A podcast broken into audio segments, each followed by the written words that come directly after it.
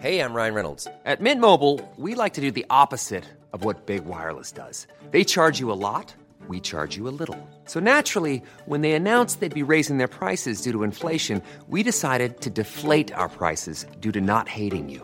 That's right. We're cutting the price of Mint Unlimited from $30 a month to just $15 a month. Give it a try at mintmobile.com slash switch. $45 upfront for three months plus taxes and fees. Promo rate for new customers for limited time. Unlimited more than 40 gigabytes per month. Slows. Full terms at mintmobile.com. Boah, ich brauche dringend mal Urlaub. Am besten weit weg, so oben auf dem Berg oder so. Ja, am besten 3000 Meter über Meeresspiegel. Was schätzt du, wie viele 3000er sind in Osttirol? Keine Ahnung, fünf? 266. Was?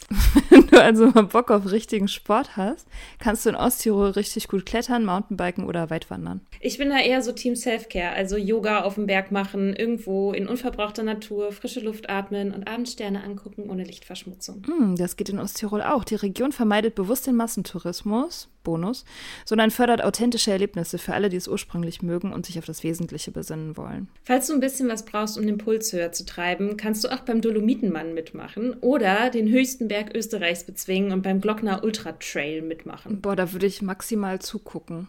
Ich bin dann ja eher so bei der Kulinarik. Aber das geht in Osttirol in den 22 ausgezeichneten Restaurants auch. Osttirol ist, wo die Freiheit auf den Berg trifft. Mehr über seine raue Natur und die spannenden Events findest du auf www.osttirol.com.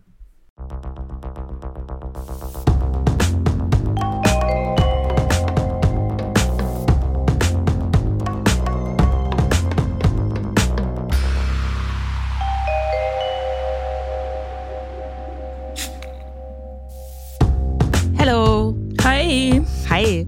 good morning. Good morning. Wir sind mal wieder unserer Lieblingsbeschäftigung nachgegangen und zwar haben wir Psychoquizzes gemacht.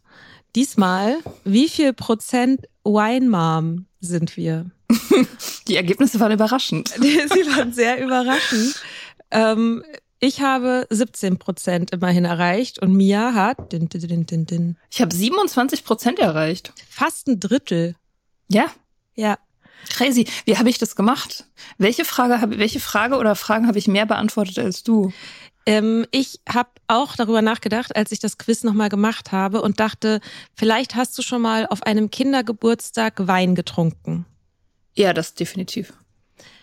Ähm, das habe ich zum Beispiel nicht angekreuzt, weil ich Ah, war nicht okay. auf so vielen Kindergeburtstagen. Ja. Ja, bei den anderen Sachen, also ich kann ja sagen, ich habe angekreuzt unter anderem, ähm, ich habe auch schon mal gesagt, scheiß drauf und habe äh, Wein direkt aus der Flasche getrunken. Ja, same. Ähm, ich habe auch schon mal ähm, einen Korken in die Flasche Wein reingedrückt oder den Wein getrunken, wenn da Stücke vom Korken drin waren. Ja. Ich meine, Same. alles andere ist versnobbt. ähm, Der gute Wein. ja, ich meine, irgendwann äh, bin ich zu Drehverschlüssen übergegangen, aber ja, ähm, das ist gut im Kino. Das ist immer wichtig, wenn man den Wein mit ins Kino nimmt. Oh ja. Äh, ja, was sonst ploppt es halt. Das ist ein bisschen, ja. Ähm, ich schätze mal, vielleicht hast du auch ein Kleidungsstück, auf dem Weinflecken drauf sind, weil ich habe keins mehr. Nee, nee, das habe ich auch nicht mehr. Nee, das ist schon zu lange her. Na gut, ich dachte, du behältst ja deine Klamotten auch immer super lange, deswegen. Ja, nee, aber das, äh, nee, das habe ich tatsächlich nicht. Mm, Ich hatte auch. Aber ich trage auch kein Weiß. Oder Ja. besonders viele helle Sachen, das hilft auch. Ja, und Ja. ich habe halt vor allem auch Weißwein getrunken und äh, Mhm. da sind die Flecken nicht so wild. Ja. Ja, ich, äh, ich hatte ein bisschen Probleme mit, du, du hast ähm, zu einem Kinderfilm ins Kino Wein reingeschmuggelt, weil das habe ich tatsächlich gemacht, aber nicht Ah. mit Kindern. Also ich wusste nicht, ob ich das ankreuzen soll oder nicht, weil ich war mit meinem Ex damals, mit dem Russen, wir haben uns manchmal Kinderfilme angeguckt, also so Cartoons, und wir haben immer im Wein, äh, im äh, Kino Wein getrunken. Ach so. Deswegen war ich mir nicht sicher. Ich habe es dann letztendlich nicht angekreuzt. Also wenn ich es angekreuzt hätte, hätte ich noch mehr Punkte gekriegt. Ach so, krass. Ja. Ja. Aha. Mhm. Und ich bin kreativ geworden, äh, wenn ich keinen Weinöffner hatte. Oh ja, das bin ich auch. Und du hast mit Sicherheit auch den letzten, du hast ein Wein, wie übersetzt man das? Ein Weinthema-Meme auf Facebook gepostet. Die Älteren erinnern sich an Facebook. Ja, das war so ein, ähm, das war so ein Portal, das ist so ähnlich wie Instagram oder so wie TikTok, nur mit weniger Videos und irgendwie anstrengender. Ja, viel anstrengender, viel, Ja. viel stressiger und anstrengender, ja. Ähm, und die Leute sind unfreundlicher da. Nee, ich glaube, Wein-Memes. Oh, okay, doch, doch, doch, doch, doch. Ich Ja, hab, ja, ja, ja, okay. Ja, ich ja. hatte, ja, ja, ja, okay. Ich hatte, ähm, glaube ich, sogar mal als ähm, auf Facebook gab es so Banner. Ne, du hattest dein Profilbild und dann hattest du hinten auf deinem äh, war auf deinem Profil oben noch so ein Banner, der so ein bisschen breiter war. Mhm. Und da, glaube ich, stand bei mir eine Zeit lang drin, Write drunk, edit sober. Als äh, Hemingway-Zitat. Absolut, ja. Ja. ja. Hat er, Ja, okay. hat er, glaube ich, nie gesagt in Wirklichkeit, ne? Wahrscheinlich nicht. Das wurde naja, wobei, Vielleicht doch. vielleicht Ja. auch doch. Ja. Vielleicht auch doch. Ja, ich hatte damals, ich weiß noch, ähm, mit, äh, mit Joe hatten wir immer Weinwitze. Oder was heißt immer, aber ich kann mich an ein paar erinnern. Zum Beispiel ähm, so, ein, so ein Bild von so einem Weinhalter für die Dusche. Kennst du die? Die konntest Ja. du so in deine Dusche, da kannst du ein Weinglas mit in die Dusche nehmen. Ja. Und ähm, ja, und man sollte eine Person taggen, die das brauchen könnte. Und Giovanna und Aha. ich haben uns dann gegenseitig getaggt, natürlich. Haha. ja, klar. Ja. Hätte ich Ja. tatsächlich auch dann mal irgendwann gemacht, in der Dusche Wein trinken. Fand ich total lustig. Nee, das habe ich, also vielleicht höchstens mal in einer Badewanne. Weil das dann so, Das ist sowieso klar, auf jeden das Fall. sieht mehr nach Self-Care und weniger nach, ich habe Kontrolle über mein Leben verloren aus. Ist exakt dasselbe. Nur ein bisschen entspannter, ja. Ja. Ah, äh, Leute haben dir Weingeschenke gemacht, also Ja. Geschenke mit Weinbezug. Ja. ja. ja. Äh, jemand hat dir einen von diesen kleinen Holzblöcken mit einem lustigen Zitat über Wein geschenkt. Ich weiß überhaupt nicht, was damit gemeint ist. Was denn für Holzblöcke? Na, es gibt diese Deko-Elemente, das sind sozusagen wie Wandtattoos, bloß auf so einem Holzschild und da steht dann drauf, ähm, ich koche mit Wein, manchmal tue ich ihn sogar ins Essen. Ah. Oder it's wine o'clock somewhere. Oh Gott, ja. Oh, so, die, kennst du, äh, wie heißt die? Je- Jessica Walsh heißt sie, glaube ich. Das ist so eine Artdirektorin, eine New Yorker Artdirektorin, die mega gehypt war für eine ganze Zeit lang. Die hat ihre eigene Agentur gegründet und mit Stefan Sackmeister und bla. Kennst du die? Mhm. Und die hat irgendwie ihr ganzer Instagram-Feed, der einer der ersten Instagram-Profile war, die, glaube ich, so richtig, richtig krass groß waren damals, als Instagram irgendwie so gestartet hat. Und die hat halt ohne Ende so lustige Wein- und Cocktail-Memes irgendwie mit Frauen, die aber halt mega einfach super, super stylisch sind. Also das ist nicht so ein so Hausfrauen-Style, sondern mehr so Businesswoman, Mhm. Model, coole Artdirektorin-Style. Ja. Ähm, ja, die äh, hat ihr Binge-Drinking immer so krass, krass verherrlicht. Und ich habe Mhm. immer gedacht, so, auch nachdem ich sober wurde, dachte ich immer so, boah, wann kommt der Punkt, wo die Mhm. irgendwie zusammenbricht, weil das halt so, also die hat sich zum Beispiel so auf so einem Foto so über der Toilette, also so kotzend über der Toilette, aber in sehr stylischen Klamotten. Und dann steht da halt irgendwie sowas drunter wie, keine Ahnung, this time was really the last time oder sowas. Oder Oh. my last hangover oder so. Das ist halt- halt so in witzig und du denkst so, Ja. oh Gott, ist das furchtbar. Das ist so schlimm. ja. Ich oder mein, wine äh, is cheaper than therapy. Oh Gott, ja. Das ist ja auch so eins. ja. Ähm, ja, ich meine, hier bei dem Quiz, äh, was wir natürlich alles nicht angekreuzt haben, hat natürlich mit dem Kinderaspekt des äh, Wein-Mami-Seins zu tun. Ne? Mhm. Also ähm, ich habe zum Beispiel noch nie darüber nachgedacht, meine Kinder für eine Flasche Wein einzutauschen, weil ich keine Kinder habe. Ähm, oder Oder hattest mehr Weinflaschen als Kinder zu Hause? ja, wobei das ja tatsächlich schon. Ach so, ja, stimmt. Das könnte ich Stimmt, auch das habe ich auch. Oh ja, das habe ich nicht angekreuzt. Stimmt. Also Oh, ich hatte auf jeden Fall richtig hoch.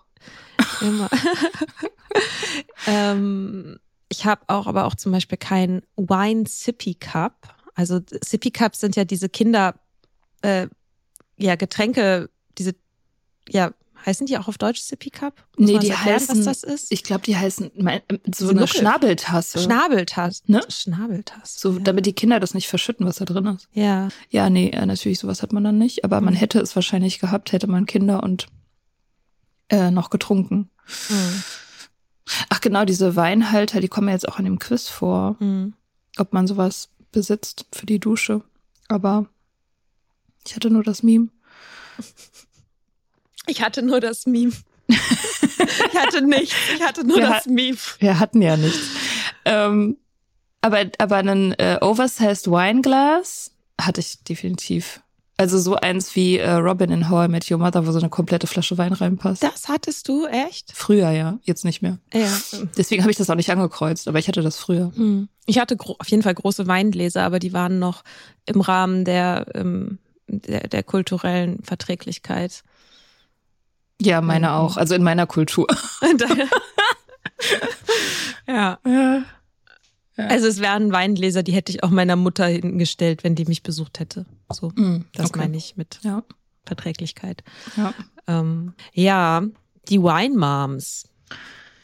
ja. Und wie würdest du, wie würdest du Wine Mom oder Wein Mami, wie, wie würdest du das definieren? Für dich? Na, das ist halt eine Mutter, die durch den Konsum von Wein irgendwie versucht, ähm, dieses reine, diese reine Mutteridentität irgendwie aufzuwerten. So, also die halt sozusagen durch ihr Weintrinken signalisiert, guck, ich bin zwar Mutter, aber ich bin immer noch cool, ich bin immer noch ich selbst von früher, ich bin nicht nur eine Mutter, ich bin auch, keine Ahnung, eine hotte Schlampe oder weiß ich nicht, was sie. Also ich bin halt relaxed und gechillt und ich bin nicht so wie die anderen bin, Lamen. mm, Mütter. Ne? Es ist im Prinzip auch so ein kleines bisschen wie so ein Cool Girl, eine Cool Girl Variante irgendwie. Ne? Ja. Ich bin nicht wie die anderen so. Es ist auch eine Rebellion gegen Perfektionismus, ne? Oder Ja. gegen diesen scheinbaren Perfektionismus, gegen Ja. dieses, die Mutti, die ähm, zu jedem Geburtstag 20 Kuchen backt und das Kind hat immer ähm, frisches Obst in der Tupperdose und ist immer super angezogen und ist gut erzogen und ähm, geht zum Geigenunterricht und das Haus ist immer ordentlich und man hat eine tolle Ehe mit einem tollen Mann und ähm, ich weiß nicht, was muss man als Mutter noch alles machen. Die Kinder putzen sich freiwillig die Zähne und äh, dürfen nur 20 Minuten am Tag äh, äh, Fernsehen gucken und ähm, so. so. Ja, man ist so halt so eine Betty Draper, ne? So ein bisschen so immer perfekte Fingernägel, perfekte Haare und das sieht alles leicht aus. Muss alles leicht aussehen, leicht und irgendwie auch sexy natürlich. Genau, Ähm. und so die, die Wine Mom ist dann so der, der Gegenentwurf, so, hey, es ist, ich bin auch, ich bin nicht nur das, ich bin noch viele andere Sachen und dieses Weintrinken wird dann zu so einer, zu einem Akt der Rebellion oder zu einem Symbol für die Rebellion vielleicht, ne? Ja. So, das, was in den USA in den ersten Kampagnen für das Rauchen von Frauen die Torches of Freedom waren, also diese Verbindung von ähm, Feminismus und Rauchen, also mark letztendlich großer Marketing-Plot von Edward Bernays, Frauen zum Rauchen zu bringen und einen neuen Markt zu erschließen und eben genau diese Verknüpfung zu machen. Ne? So, Mhm. wir sind Rebellen und wir rauchen auf der Straße und deswegen Mhm. Torches of Freedom und so, vielleicht kann man sagen, so dass die Weingläser so die Rebellion der modernen Mutter sind. So. Ja, voll. Und das ist halt, ich weiß nicht, ob das in Deutschland schon so doll angekommen ist. Also in Amerika ist es ja irgendwie schon so fast, also da ist es ja schon irgendwie enthüllt als das Klischee, was es ist, so ein bisschen. Oder auf dem Weg dahin zumindest. Und hier kommt es, glaube ich, gerade erst so richtig an. Ähm, ich weiß es nicht, ich kenne nicht so viele Mütter in dem Alter, aber äh, ich habe eine äh, Freundin, die so ein bisschen auf dem Land wohnt ähm, und die Mutter ist und die hängt halt oft mit anderen Landmüttern da irgendwie ab. Und die hat mir mal erzählt, dass ihre Nachbarin von gegenüber, die sind so aus der Stadt aufs Land gezogen, hatten halt früher ähm, irgendwie halt ne, ein stylisches, urbanes Leben irgendwie, haben beide gearbeitet und in dem Moment, wo die Kinder da waren, gab es halt diese Retraditionalisierung, die halt so oft passiert, ne, dass die Frau plötzlich merkt, so upsi, meine Beziehung ist ja gar nicht so gleichberechtigt, jetzt wo die Kinder da sind, ist es halt plötzlich irgendwie wieder 1955 in meinem Leben.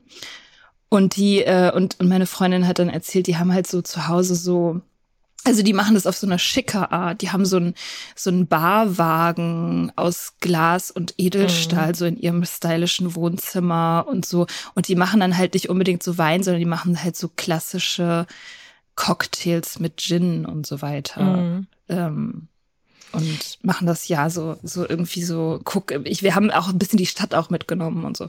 Hm, Wobei die, ich würde jetzt halt sagen, dass die Wine Moms sind ja auch sind ja auch die Mütter, die sozusagen sehr öffentlich dieses, also das Binge-Trinken auch auf Social Media teilen so. Ne? Ich glaube, das ist auch noch so ein Aspekt davon, dass eine, eine richtige Wine Mom redet auch darüber über den Rosé all day und ähm, postet da Fotos und ähm, findet das auch witzig. Keine Ahnung, sie sie trinkt und hinter ihr schläft ein Baby oder keine Ahnung irgendwie so. Also diese das auch bildlich zu verknüpfen. Dieser Aspekt, das öffentlich zu machen, ist glaube ich wichtig für die Wine Mom. Mm, Ja, stimmt. Es gibt auch so viele so T-Shirts. Ich habe T-Shirts gesehen, wo so drauf steht, I love my husband for bringing me wine und so. Und es gibt auch, ist nicht so schlimm, es gibt so Babystrampler, auf denen steht sowas wie drauf wie I'm the reason why mommy drinks. Oh Gott. Das habe ich noch nicht gesehen. Das ist so schlimm. Oh Gott, oh Gott.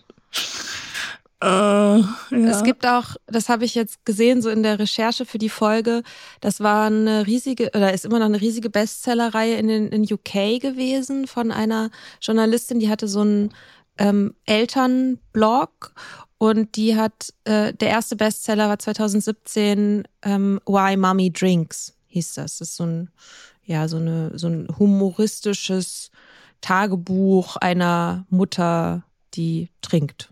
Aber Okay. halt lustig trinkt. Und ich musste da natürlich ich sofort. habe auch immer sehr lustig ich getrunken. habe immer super lustig getrunken. ähm, und ich hab, musste natürlich mir auch sofort diese Journalistin irgendwie angucken und so. Und dieses Profil ähm, ist auch so. Also, ich glaube, ihre Kinder sind inzwischen aus dem Haus. Sie schreibt aber weiterhin diese Bücher. Also hält irgendwie auch an dieser Identität fest. Und, Also, das war halt so ein Überraschungs-Bestseller-Hit 2017 in UK. Und Okay. dem sind halt noch so ein paar andere von ihr. Also sie hat da, sie hat daraus halt irgendwie eine ganze Reihe gemacht. Irgendwie Why Mommy Drinks at Christmas, Why Mommy is Sloshed und aber auch Why Mommy Swears. Ne, da sieht man schon so diese, diese Kombination, also das, ähm, das Trinken, das Fluchen, quasi Sachen, wo man sagen würde, ja, also wo jemand in den 50ern sagen würde, ja, that's not ladylike. Ja, ja, deswegen ist das auch so ein cool Girl Ding oder beziehungsweise halt so eine äh, internalisierte Misogynie, ne, weil das halt alles Sachen sind, die die Männer halt machen dürfen und Frauen nicht. So Mhm. oder, oder was heißt dürfen, ne, ist ja nicht verboten, aber halt so was halt sozial akzeptiert ist. Und gerade für eine Mutter, ich meine, da kommt das dann ja auch wieder, ne, da greift es halt so schön ineinander diese diese, dieses Benutzen des Alkohols als Symbol für die Freiheit und gleichzeitig aber die, die unmittelbare Wirkung des Alkohols ist ja genau das, nämlich zu unterdrücken, all die schlechten Gefühle zu unterdrücken, die halt durch die, durch diesen Lifestyle ähm, entstehen. Halt durch die Tatsache, dass zum Beispiel die Frauen wirklich wie 80 Prozent der Care-Arbeit machen, dass sie halt, wenn die kleine Kinder haben, überhaupt nicht mehr schlafen, dass sie halt, also diese ganzen Ungleichheiten sozusagen, die, die ja real sind, die werden dadurch irgendwie einerseits so von einem ferngehalten auf eine Art, also auf so eine symbolische Art. Ich bin nicht so wie die anderen und gleichzeitig aber die realen Konsequenzen davon werden halt durch den Wein schön weichgespült und unterdrückt und aufgelöst und so. Deswegen ist das halt so eine perfekte Kombination irgendwie. Und das perfide finde ich daran ist, dass das häufig als Ehrlichkeit geframed wird und als das Ungeschminkte sozusagen. Und das, es gibt auch einen Post von, ähm, von dieser Autorin, ähm, einen Facebook-Post. Facebook nochmal als Erinnerung ist dieses Netzwerk, was so ähnlich ist wie, äh, wie Instagram. Und ähm, genau, da ist es so ein Facebook-Post, wo sie so ihren stressigen Tag beschreibt und dann kommt irgendwie ihr Mann abends nach Hause und macht so einen Spruch darüber, ob sie äh, eine gute Zeit hatte oder ob sie einen entspannten Tag hatte. Und sie trinkt gerade Wein und dann sagt sie so, ja, der Wein, das ist, ähm, das ist sozusagen die, äh, das ist die Absicherung, dass ich ihn nicht umbringe. Also so alles humoristischer geschrieben so, ne? Aber da, letztendlich ist, also die Quintessenz davon ist, ich bin total gestresst und ich fühle mich total alleine und kann meinem Mann nicht direkt sagen, dass ich Hilfe brauche oder dass zumindest diese Sprüche, die, wenn er sowas abends sagt, dass ich das nicht lustig finden kann, weil ich total gestresst bin und ich bin super wütend und ähm, ich weiß nicht, wie ich anders damit umgehen soll, als zu trinken aber das wird sozusagen, da gab es dann auch, also keine Ahnung, ich habe das beim Rumgoogeln gesehen, dass da auch die Daily Mail, also so ein komisch, dieses Boulevardblatt äh, in England, was darüber geschrieben hat, weil dieser Post super krass häufig geteilt wurde. Und eben da auch genau dieses, das so geframed ist als so, ja, Ehrlichkeit, ungeschminkt und ähm, hier mal so den Vorhang zurückziehen hinter die perfekte äh, Kleinfamilie. Und ja, ist ja auch irgendwie, stimmt ja auch irgendwie, ne? Ist ja, ist ja schon halt, also Ehrlichkeit, aber die Konsequenz daraus wird halt nicht gezogen. Oder die gesunde Konsequenz, nämlich das sich damit zu beschäftigen und das irgendwie auf andere Art lösen und irgendwelche anderen, äh, anderen Coping-Strategien irgendwie ähm, zu finden oder halt auch politisch irgendeine Änderung einzufordern oder die Beziehung umzustrukturieren oder all die tausend Sachen, die man machen könnte in der Situation, sondern die, diese Konsequenz wird halt nicht gezogen, sondern die die Symptombehandlung steht halt dann im Vordergrund mit mhm. dem Wein. Und da hört es dann halt auf. Ne? Also da, da ist, das ist halt so ein gewisser Fatalismus. So, guck, so ist das Leben, so scheiße ist das. Und die Konsequenz ist nicht, da, dass ich das ändere, sondern die Konsequenz ist, dass mein Trinken gesellschaftsfähig wird und sogar vielleicht mhm. irgendwie cool und akzeptiert, weil das kann ja jeder Mensch verstehen mit all dem Stress, den ich habe. Ich finde es halt, was, was ich daran so perfide finde, ist, dass Eltern generell und insbesondere Mütter, die, du kommst ja zu nix, ne? Also immer, wenn ich irgendwie mal umgeben bin von Kindern, denke ich jedes Mal, kommst zu nix. Du kannst keinen also, Satz zu Ende reden. Ich, wenn die in einem gewissen ja, Alter sind, du kannst keinen Satz zu Ende führen. Das ist so krass. Du kannst keine Sache zu Ende machen. Du hast mhm. keine Sekunde, wo du mal irgendwie so ein planvolles Vorgehen, so, okay, jetzt habe ich irgendwie das und das vor und in einer Stunde mache ich das und das. Du bist permanent auch mit dem Gefühlsmanagement dieses Kindes beschäftigt mhm. und hast ja wirklich einfach wenig Zeit und über keine Kapazität, um sozusagen deine eigene, deine ja dein eigenes Gefühlsmanagement zu machen. So, du bist da 24/7 mehr oder weniger äh, beschäftigt damit irgendwie diese anderen diese anderen Leute, die da in deinem Haus wohnen zu managen. so. Und die, die plötzlich irgendwelche Gefühlsausbrüche haben und keine Ahnung was so und dann ja die brauchen dich halt auch die ganze Zeit ne also ja. die ähm, die meine eine Bekannte von mir hat mal irgendwann gesagt als ihre Tochter so weiß ich nicht war kein Jahr alt oder so die meinte so ich habe keine Zeit zu duschen das ist was Besonderes, wenn ich die Zeit habe für eine Dusche. Mhm. Das ist schon, da dachte ich so, wow, okay, wie kann man das wollen? Du kannst ja zum Teil nicht mal alleine aufs Klo gehen. Ja. Du hast ja, ja du hast ja einfach deinen Körper nicht. Ja. So, der, ja. der steht dir ja nicht mehr für dich zur Verfügung, sondern der steht wem anders zur Verfügung. Ja. So, durch, durch Stillen, aber auch dadurch, dass ständig irgendwer an dir dranhängt. Und ja. ich meine, das ist bestimmt auch alles super schön, ja, wenn man das möchte. Und wahrscheinlich lachen gerade irgendwie alle äh, äh, Mütter und Väter, die uns zuhören, äh, lachen sich gerade ins Fäustchen wie zwei Kinderlose äh, darüber reden, wie es ist, Kinder zu haben. Ach, ich weiß nicht. Ich finde schon, dass man über Sachen reden kann, auch wenn man die nicht selbst erlebt. Man kann ja anderen Leuten zuhören. Klar, ja, ja. Ne? Ich wollte ja, ich wollte auch nicht sagen, dass das nicht, dass das nicht in Ordnung ist, dass wir darüber reden. Ich sage nur, dass es wahrscheinlich vielleicht ein bisschen unglücklich ist. Ähm, ja ja, und das macht es aber halt so perfide, dass du dann diese kurzen Momente, in denen du tatsächlich eigentlich die Möglichkeit zur Entspannung hättest, die werden, ich finde es nachvollziehbar, dass man das nimmt, was schnell und verlässlich und entkorkt ist. So. Klar, ich meine, das ist ja auch jetzt abgesehen von Kindern, äh, ich meine, das Leben ist Schmerz, ne? So ist es halt. Also mit oder ohne Kinder, irgendein Problem hast du immer. Irgendwas tut immer weh, irgendwas ist immer scheiße, so. Und, äh, und es, du kannst immer sagen, ja, das ist verständlich, dass man da Alkohol drauf gießt oder whatever oder Beruhigungsmittel oder was immer deine, deine Substanz der Wahl ist, so. Ähm, ja, und die Antwort ist halt auch immer die gleiche, nämlich, dass man auch alternative Coping-Strategien finden kann. Ist halt einfach meistens langwieriger und anstrengender und mhm. nicht so, ja, nicht so knopfdruckmäßig eben. Und ja, und mit diesen Müttern, ich meine, da greifen halt voll viele gesellschaftliche Probleme einfach so ineinander. So Elternschaft generell ist ja irgendwie so eine der abgefahrensten Veränderungen, die man so durchmachen kann. Also wahrscheinlich wird das durch wenig getoppt, so, also was, was Lebensveränderung und Krisenpotenzial auch angeht. Ähm, du bist halt gerade als Frau so körperlich total anders. Also was da hormonell passiert, ist ja, ist ja im Prinzip wie so eine Pubertät. Also diese, diese Veränderungen, die da passieren. Und dann halt dein ganzes Leben strukturiert sich um und gleichzeitig halt kannst du dein Ego an der Tür abgeben und dir das vielleicht in drei Jahren wiederholen.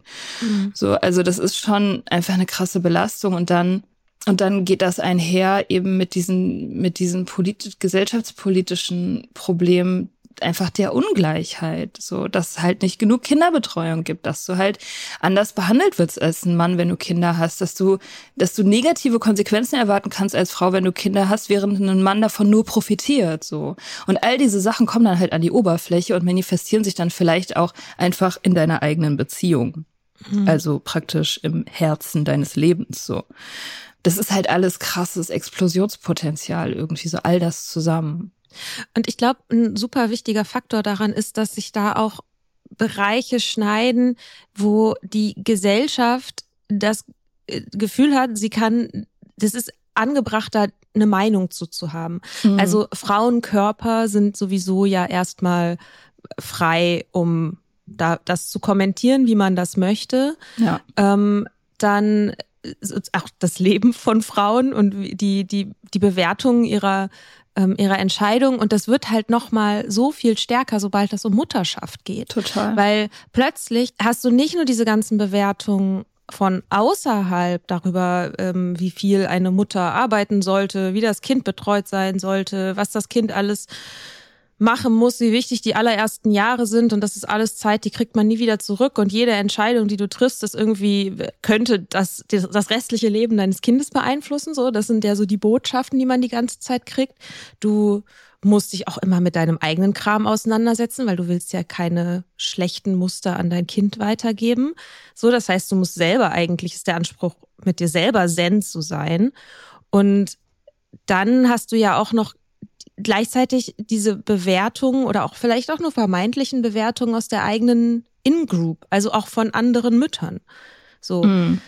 Und das ist was, das ich schon sowohl über Social Media als auch schon manchmal so im Gespräch mit mit den paar Müttern, die ich so kenne, äh, mitbekomme, ist, dass man sich, dass sich viele bewertet fühlen, einfach nur dadurch, dass andere Mütter etwas anders machen. Und ich weiß manchmal nicht, ob das daran liegt, dass das von den jeweiligen Personen auch tatsächlich so nach außen getragen wird, so. Also, ja, ich und mein Kind, wir machen ja jetzt irgendwie, wir gehen jetzt zum Geigenunterricht oder so. Das ist irgendwie das, was mir am kulturellsten einfällt, mehr, mehr der Geigenunterricht. Ähm, oder ob es einfach nur ist, ähm, ja, ich, die Person legt Wert auf eine bestimmte Sache und das fühlt man sich automatisch minderwertig, weil man selber da vielleicht keinen Wert drauf legt oder das einfach nicht mehr schafft, weil es einfach nicht mehr drin ist. Und dieses und ich glaube, das ist diese dieses Ausgesetztsein von permanenten Bewertungen und so freiwillig sein dafür, dass Leute dir sagen, was du richtig machst und was du falsch machst, vor allem was du falsch machst. Und da verstehe ich umso mehr eine nach außen getragene Rebellion von wegen, mir ist es total egal, was ihr sagt. Ich stelle mir einen rein. Ja, auf jeden Fall. Das versteht man tatsächlich. Ich meine, ich finde das sowieso, ich finde es auch bei mir selber krass, also ganz ohne Kinder und mit sehr viel Freiheit, wie wütend ich oft bin über dieses patriarchale System. Und ich kann mir kaum vorstellen, wie, wie zum Kotzen ich das finden würde, wenn halt Leute, weil das ist ja, das passiert ja auch, die Leute haben plötzlich Zugriff und Meinung auf deine, deine körperlichsten Sachen. Also zum Beispiel, ob du stillst oder ja, nicht. Ja, das ist der Wahnsinn. Oder ob du einen Kaiserschnitt hattest oder nicht. So, also da, da geht's dann, da, du wirst dann behandelt, als könntest du das nicht mehr frei entscheiden, wie ein erwachsener Mensch, weil du bist ja jetzt verantwortlich für dieses neue Leben. Und deswegen hat die Gesellschaft das Recht zu sagen, du bist ein schlechter Mensch, weil du einen Kaiserschnitt hattest zum Beispiel. Das ist ja immer so ein Ding. So, weil die dieses Baby braucht ja diese natürliche Geburt und bla bla. Und dieses Mutter, also da nochmal zu diesem Punkt, ähm, dass man sich bewertet fühlt, obwohl andere gar nicht explizit bewerten. Ich glaube, das liegt an diesem ganz starken Mutterideal, was es in Deutschland gibt. Mhm. Also das ist ja ganz, also wenn, gerade wenn man das zum Beispiel mit Frankreich vergleicht, meine Stiefschwester lebt in Frankreich, ähm, da ist es ganz normal zum Beispiel, dass man seine Kinder halt relativ früh schon in die Kita gibt und so. Und hier ist es ganz oft so, ja, das, die können ja nur gestört dann werden und therapiebedürftig, wenn man die Kinder so früh weggibt. Und die, die Mütter sind halt im Prinzip dann böse. Nie, nie die Väter, ne? die halt auch arbeiten mhm. gehen. So, es sind immer die Mütter, die daran schuld sind. Und das ist in Deutschland noch sehr extrem. Also dieses, dieses komische, diese heilige Mutter irgendwie. Genau. Und es ist halt dieser Konflikt auch heutzutage. Du musst ja auch trotzdem noch, du musst ja einen Job haben und auch finanziell unabhängig sein, weil Abhängigkeit ist äh, das Schlechteste, was einer Frau überhaupt passieren kann. Also ich meine, I get it. Warum? ja. Aber dass du auf der einen Seite irgendwie dieses Unabhängigkeitsideal die ganze Zeit reingedrillt bekommst und auf der anderen Seite, ja, aber äh, trotzdem diese ganzen Sachen erfüllen sollst, die traditionell die Mutter eben erfüllt. Und ja. das ist einfach Wahnsinn. Ja. Ich fand das ganz interessant. Ich habe halt mal so ein bisschen rumgeguckt, so was es so für Geschenke für Mütter gibt, so, ne? Also das wenn man jetzt zu, zum Muttertag oder zum Geburtstag, kannst du ja googeln, da gibt's ja diese ganzen Online-Shops, die haben dann diese Kategorie Geschenke für Väter und Geschenke für Mütter. Ähm, und die Geschenke für Mütter sind halt immer so, entweder so Wellness- und Entspannungskram, weil völlig klar ist, Mutti ist überarbeitet.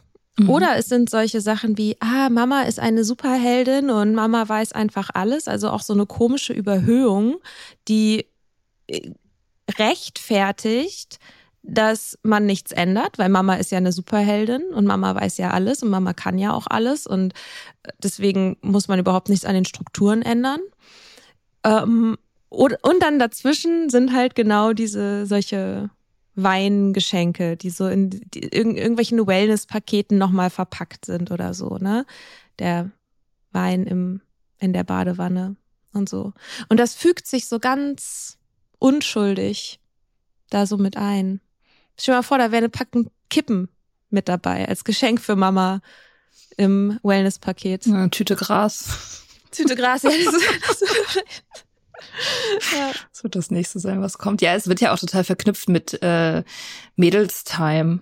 Also die, die mhm. meiste Werbung für so Mädchenalkohol ist ja so, die Freundinnen treffen sich und trinken Prosecco oder Rosé oder, mhm. oder so. Und das ist dann halt so diese Quality Time, die man mit den Freundinnen hat. Das, so wird das ja auch immer gef geframed, so dass man seine Freundinnen nur sehen kann, wenn man sich halt einen Sekt reinzwitschert. Mhm. Reinzwitschern ist auch so diese Verniedlichung dann wieder. Mhm. Und was ich aber so ganz interessant daran finde, ist, dass es sieht erstmal aus wie ein modernes Phänomen, diese Wine Moms, weil das als Hashtag noch nicht so super lange existiert, vielleicht fünf bis acht Jahre, würde ich mal sagen. Ähm, wie gesagt, 2017 gab es diesen Bestseller in UK. Es gibt so ein paar ähm, Instagram-Accounts, die so 2016 oder sowas angefangen haben, die auch so heißen, die eben genau solche Parenting-Memes irgendwie posten. Mm, und auch das Marketing, das glaube ich in, also ich sage auch in Corona auch nochmal zugenommen hat, dass sozusagen die Verfügbarkeit zu Hause, das Liefern von Wein und so, dass das halt, weil, weil das dann halt der einzige Ort war, an dem du quasi noch deine Entspannung haben konntest und dann sind da auch deine Kinder und du kannst aber nicht raus und kriegst keinen Abstand und deswegen nimmst du dir halt den Abstand aus der Flasche so.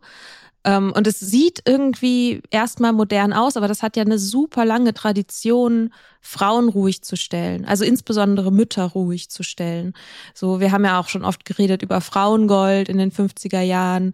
Ähm, also dieser letztendlich Schnaps oder Likör eher, die, die, wo die Werbestrategie halt war, ja, die Hausfrau ist jetzt irgendwie, ist müde und hat keine Lebensfreude mehr und ähm, ab und zu wird sie vielleicht mal aufmüpfig und kann dem Mann nicht mehr so dienen, wie sie das sollte. Und deswegen, ähm, aber mit Frauengold, Frauengold schenkt Wohlbehagen, wohlgemerkt an allen Tagen. Mhm. Es hilft sogar gegen die Periode. Ja, gegen alles.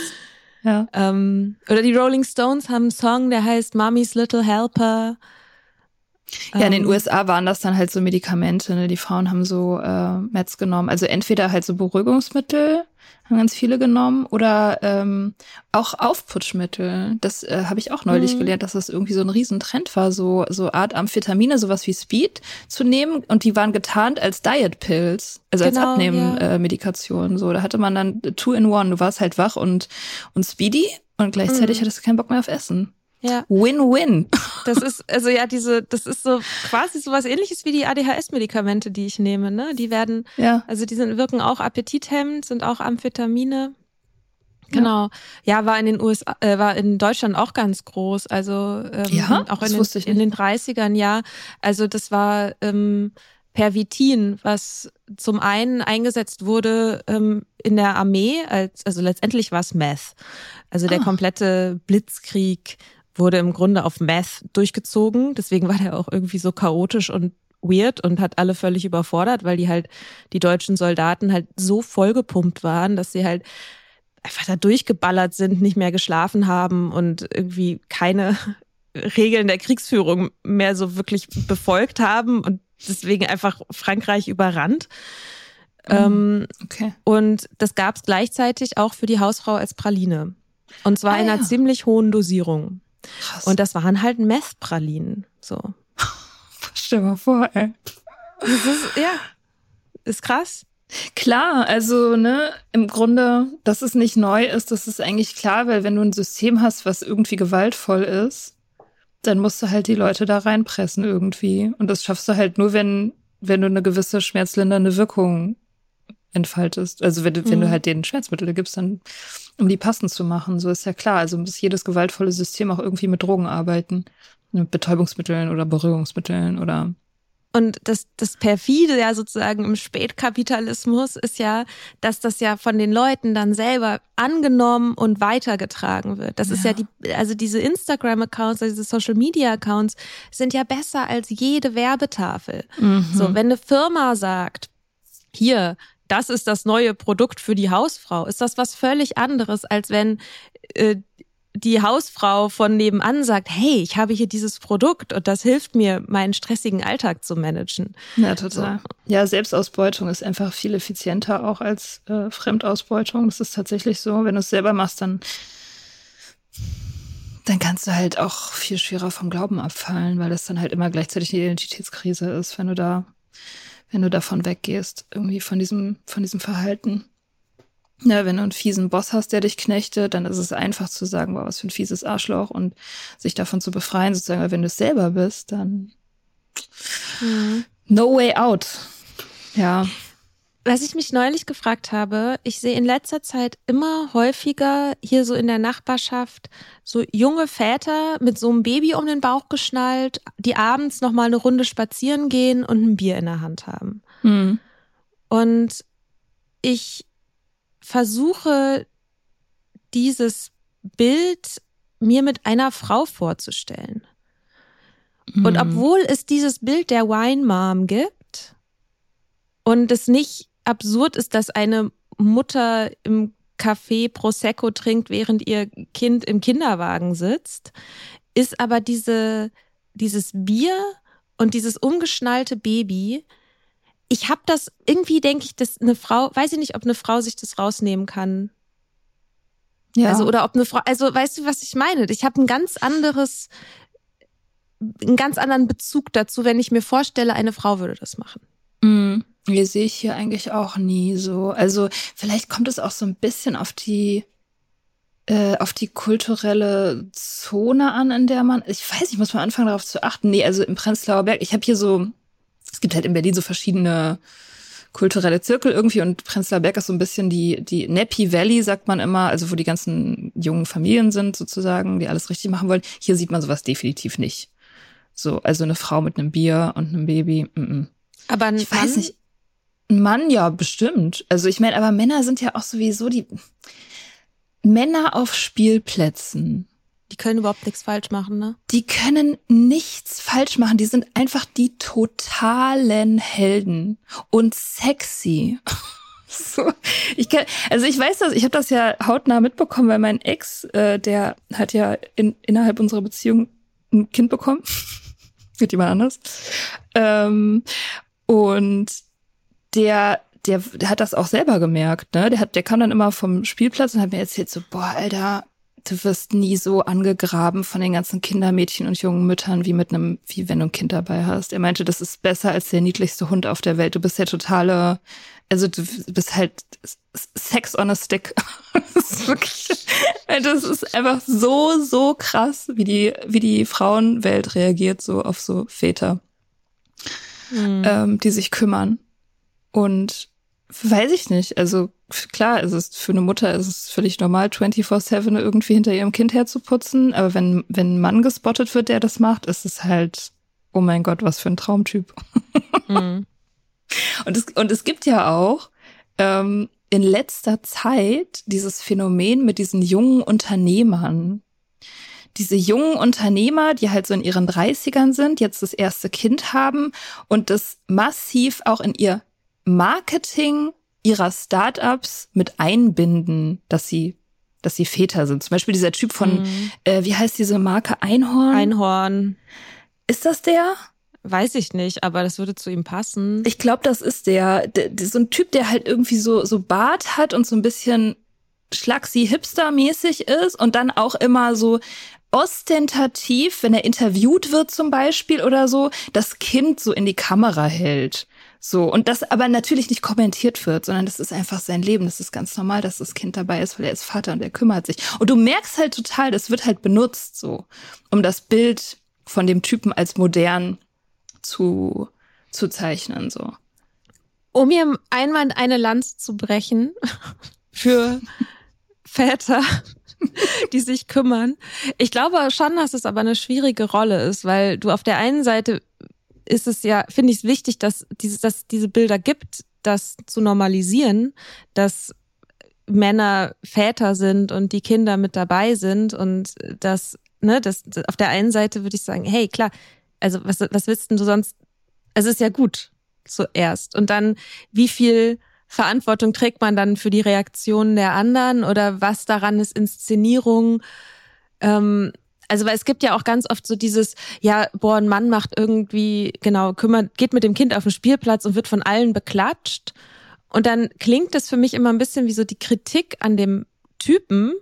Aber was soll er denn machen? Nicht mit seinem Kind auf den Spielplatz gehen? Nein, natürlich nicht. Die sollen alle mit ihren Kindern auf den Spielplatz gehen, bis das halt normal ist. So.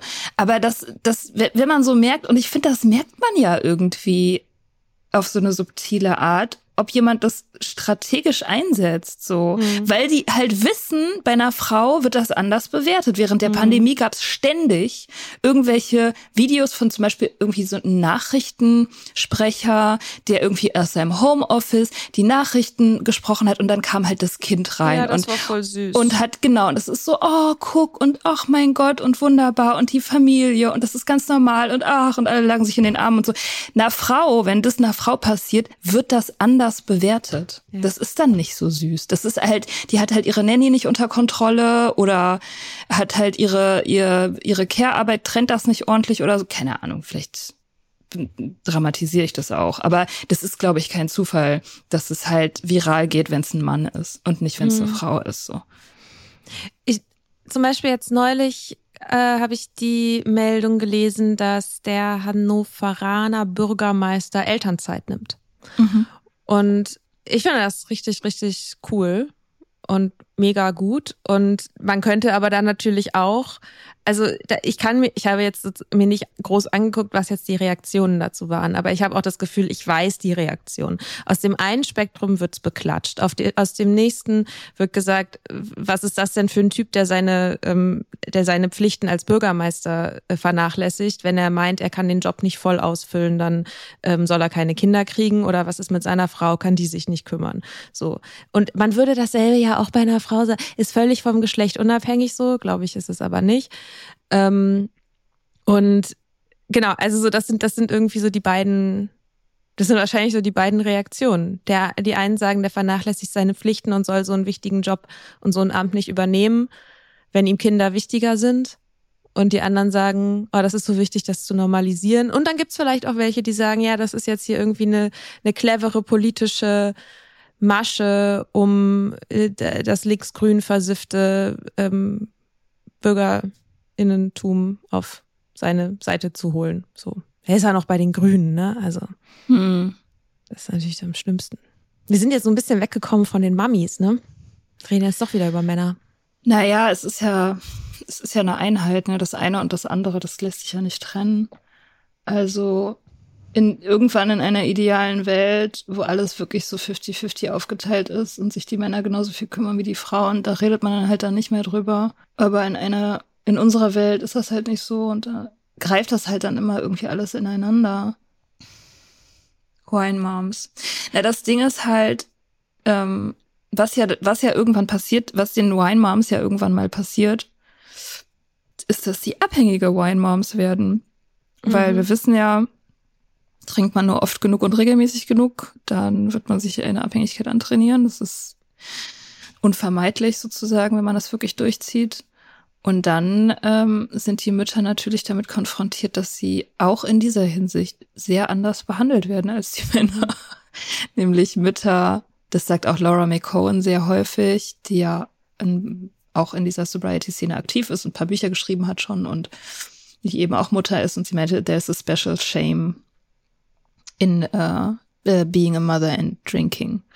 Also das ist so eine ganz spezielle Art von, von Stigmatisierung auch, da haben wir auch schon mal drüber geredet, ähm, in der hochfunktionalen Frauenfolge, dass die, diese, dieser Aspekt, dass du halt verantwortlich für, für ein Kind bist, dass das deine, deine Sucht umso mehr zu einem moralischen Problem macht. Also mhm. es ist nicht nur eben dieses medizinische Problem oder das Thera therapeutisch behandelbare Problem, sondern du bist halt eben auch für deine Außenwelt verantwortlich und irgendwie ein moralischer Failure oder eine Gefahr für die Umwelt und so. Ja, da äh, und da wird es dann auch noch mal befeuert, ne? Nicht nur, dass man irgendwie als Frau und Mutter mehr Gründe hat, sich wegzuballern, sondern auch eben, dass die Konsequenzen dieses Wegballerns härter abgestraft werden. So. Mhm. Ja, und der damit genau auch wieder diese Hürde aufgebaut wird, sich Hilfe zu suchen. Also ich glaube, wahrscheinlich am schlimmsten ist es äh, in der Schwangerschaft, mhm. ähm, weil es natürlich auch tatsächlich körperliche Folgen hat für das Kind, wenn die Mutter trinkt. Ähm, und das ist aber, weil es ein, ein Leben und irgendwie ein, ein unschuldiges Leben dann betrifft, eben genau diese, diese harte moralische Abstrafung gibt und das viel weniger als ein medizinisches oder äh, also ein medizinisches Problem gesehen wird, eben als ein pädagogisches. Ne? Das haben wir ja auch mit ähm, Sven Sperrfock besprochen, so dass es sowieso schon so ist, dass Alkoholabhängigkeit eher pädagogisch angegangen wird, also eher ein Problem des, des Verhaltens, der Moral ist, der, der, der Gesellschaft gesellschaftlichen Normen ist, die da gebrochen werden und dass es eben auch, dass es für viele Menschen eben auch was ist, was auf der Ebene dann auch behandelt werden sollte. Mhm. Wenn man die Leute nur genug abstraft und wenn man ihnen nur klar genug macht, dass ihr Handeln nicht in Ordnung ist, dann werden sie aufhören damit und wenn nicht, dann sind sie eben schlechte Menschen. Und das ist halt in Bezug auf Mütter einfach potenziert 3000. Mütter sind ja auch diejenigen, die sozusagen das Pädagogische eigentlich auch weitergeben sollen. Also Mütter sind ja auch in der Position, in der sie eigentlich die Expertinnen sind dafür, Menschen zu erziehen, die in dieser Gesellschaft ähm, angepasst und ähm, funktional leben. Und wenn die Mütter das selber nicht sind, dann können sie ja auch keine Personen hervorbringen, die das dann wiederum sind. Mhm. Ja, und da ist, glaube ich, trifft das auch das Gleiche zu wie eingangs schon besprochen, dass die, die Selbststigmatisierung, ähm, also die eigene Bewertung und nicht unbedingt nur die durch die, durch die anderen, durch die Außenwelt ähm, so richtig reinkickt. Also wenn ich auf Meetings bin und Mütter sind da und erzählen vom Trinken oder vom Aufhören oder so, das ist immer ganz zentral. Diese, mhm. diese unglaubliche Scham und der Selbsthass, so, ähm, irgendwie mit den Kindern, die Kinder nicht ordentlich, keine Ahnung, das den Kindern zugemutet zu haben oder dem Blick der Kinder ausgesetzt zu sein oder irgendwie die Kinder nicht ordentlich geschützt zu haben oder whatever, das ist immer so total zentral in diesem, Mhm. ja, in dieser, in dieser Wut auf sich selbst und dieser Verurteilung von sich selbst. So, das, das, äh, da braucht man tatsächlich überhaupt keine anderen Leute für. Ja. Ja, ich meine, so ein, so ein Kinderblick, der kann schon noch was machen. Also, so ich habe ja, ich habe ja eine kleine Nichte und die liebt mich sehr und ich liebe sie sehr. Und ich habe so einen Horror davor, dass sie, also ich verstecke mich immer, wenn ich mal eine rauchen gehe. So. und ähm, keine Ahnung, wasche mir danach die Hände und ähm, keine Ahnung, putze mir die Zähne und so. Und mein Horror ist so, dass sie mich da irgendwann mal bei sieht, weil ich denke, die, die, die will ja alles, die will alles machen, was ich auch mache. ja. So, die will, die findet mich so cool und versteht nicht, dass ich richtig dumm bin. Und das In und ihrer das ist- Pubertät wird sie das verstehen. in ihrer Pubertät, wird- sie wird da irgendwann wird sie da irgendwann wird sie das ist verstehen, äh, dass sie das irgendwann checkt, ist vorprogrammiert so. Aber noch ist sie halt in dieser Phase, in der ich nichts Mhm. falsch machen kann. Und Mhm. dieses und das ist ja für, für Mütter oder auch für Väter, aber vor allem für Mütter ja noch mal krasser. Die sind in einer Position, in der sie in den Augen der Kinder nichts falsch machen können. Und permanent läuft aber sowohl die eigene Bewertung mit, dass man Sachen falsch macht und nicht so gut gehandelt hat, wie man das eigentlich sollte, und diese Bewertung der Gesellschaft. Das heißt, du hast diesen riesigen Ball an Bewertungen im Nacken und gleichzeitig eine Person, die nicht versteht, dass du nicht perfekt bist und die von Mhm. dir abhängig ist. Ja. Und das ist echt eine harte Kombination. Voll, also ich, ich diese Verantwortung, das ist schon, es ist schon irgendwie richtig krass und ich finde das ähm, tatsächlich bewundernswert. Also jeder, der das macht oder jede, die das macht, finde ich krass. Also es ist ein krasser Job, der ja auch irgendwie einerseits total überhöht wird, andererseits überhaupt nicht gewertschätzt. Also es ist irgendwie immer Mhm. beides so. Und da, da bin ich, also da bin ich voller Bewunderung. So, ich, äh, ich würde das nicht zutrauen. Mhm. Ja. um nochmal so diesen Bogen zurück dann zu den Wine Moms zu machen, die ja sozusagen, ich weiß nicht, wir können vielleicht sagen, ein kulturelles Phänomen ist oder irgendwie ein Stereotyp oder so. Und das ist halt schade, dass sich diese ja durchaus berechtigte und auch wichtige Rebellion gegen diesen Perfektionismusanspruch am Alkohol festmacht. So, dass man das, man kann das auch in Bezug auf andere Dinge tun und ehrlich sein und auch irgendwie quasi, also auch auf Social Media Dinge zeigen oder thematisieren, die eben, mh, die ehrlich sind und ehrlich aus dem Alltag erzählen, ohne halt das, ja, ohne quasi das Glas Wein zur, zur Fackel der Freiheit irgendwie zu machen. Ja, ich meine, da, wo das beim Wein endet, ähm, ist es halt auch keine, keine richtige Rebellion, ne? Also, weil das, das ist dann halt ein sich abfinden mit den Zuständen. Der Wein ist halt so Hilfe beim sich abfinden mit den Zuständen. Und wenn man den Wein eben weglässt, dann müsste man halt die Zustände wirklich angehen. Also sowohl in dem eigenen Leben als auch ja irgendwie politisch. So, dann, dann wird's ja auch wieder politisch. Und dann müsste man halt den viel größeren oder langwierigeren oder anstrengenderen Kampf kämpfen, nämlich eben sich ja dafür einzusetzen, dass sich das System ändert, sich mit anderen Schwestern zusammenzuschließen, vielleicht auch irgendwie Ideale von romantischer Beziehung und Familienleben und so aufzugeben, was glaube ich ein riesiger Faktor da drin ist. Halt so der Realität ins Auge zu sehen und ähm, eben, dass dieses System fehlerhaft ist und dass man das vielleicht umbauen muss und dass es vielleicht auch für einen selber, also dass diese Freiheit halt auch nicht unbedingt was Angenehmes ist, sondern auch was Anstrengendes und Einsames und so. Ähm, all diese Dinge würden dann halt auf einen zukommen, wenn man nicht beim Wein stoppt.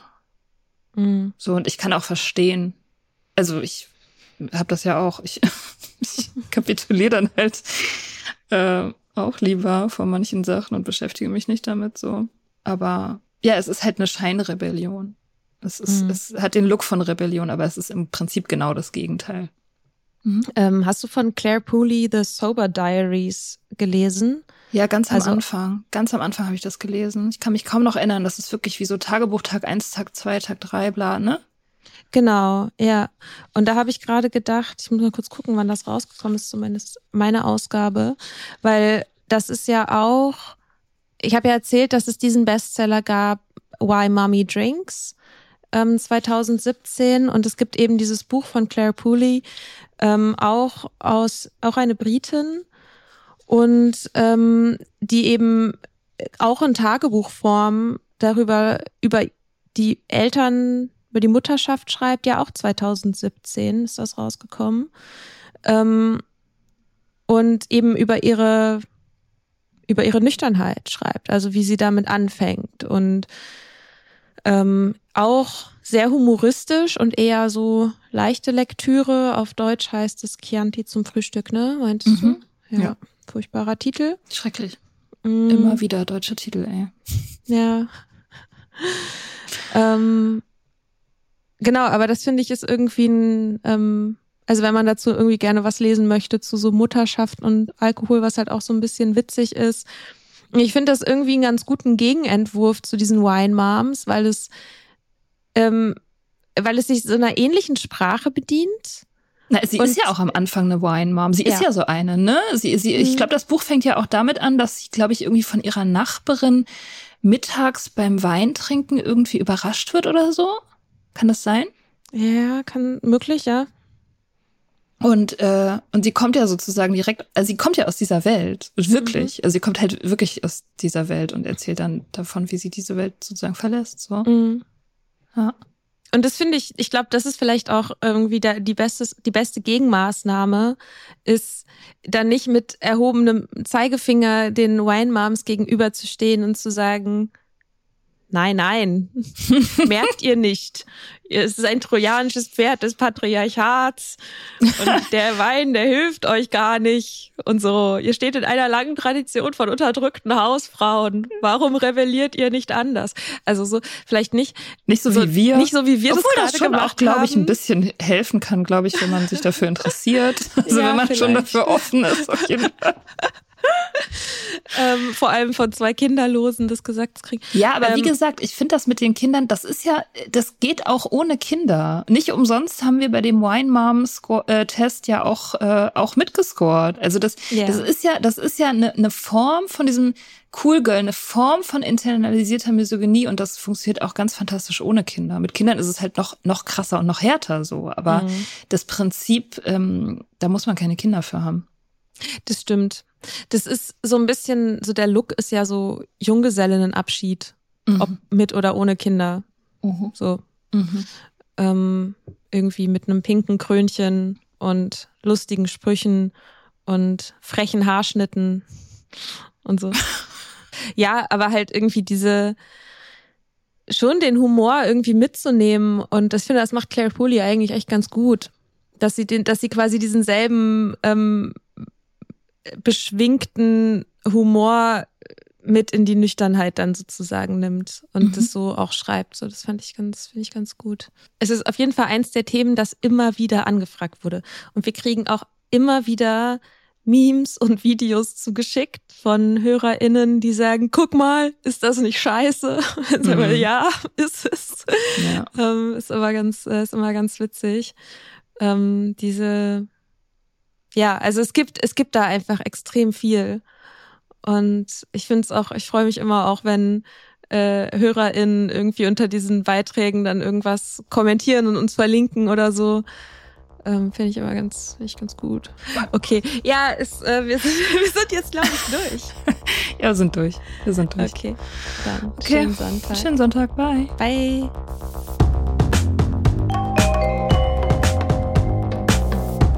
Wir hoffen, dir hat diese Folge gefallen. Wenn du mit Soda Club up to date bleiben willst, dann kannst du das auf sodaclub.com. Dort findest du nicht nur alle Podcast-Folgen, sondern auch das Soda Mag, Magazin für Unabhängigkeit.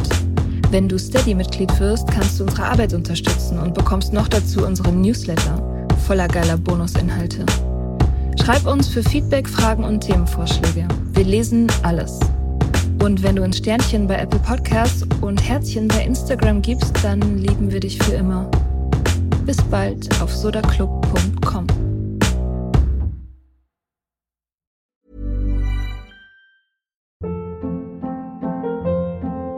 Hold up. What was that? Boring. No flavor. That was as bad as those leftovers you ate all week. Kiki Palmer here, and it's time to say hello to something fresh and guilt-free. Hello Fresh. Jazz up dinner with pecan-crusted chicken or garlic butter shrimp scampi. Now that's music to my mouth. Hello Fresh. Let's get this dinner party started. Discover all the delicious possibilities at hellofresh.com.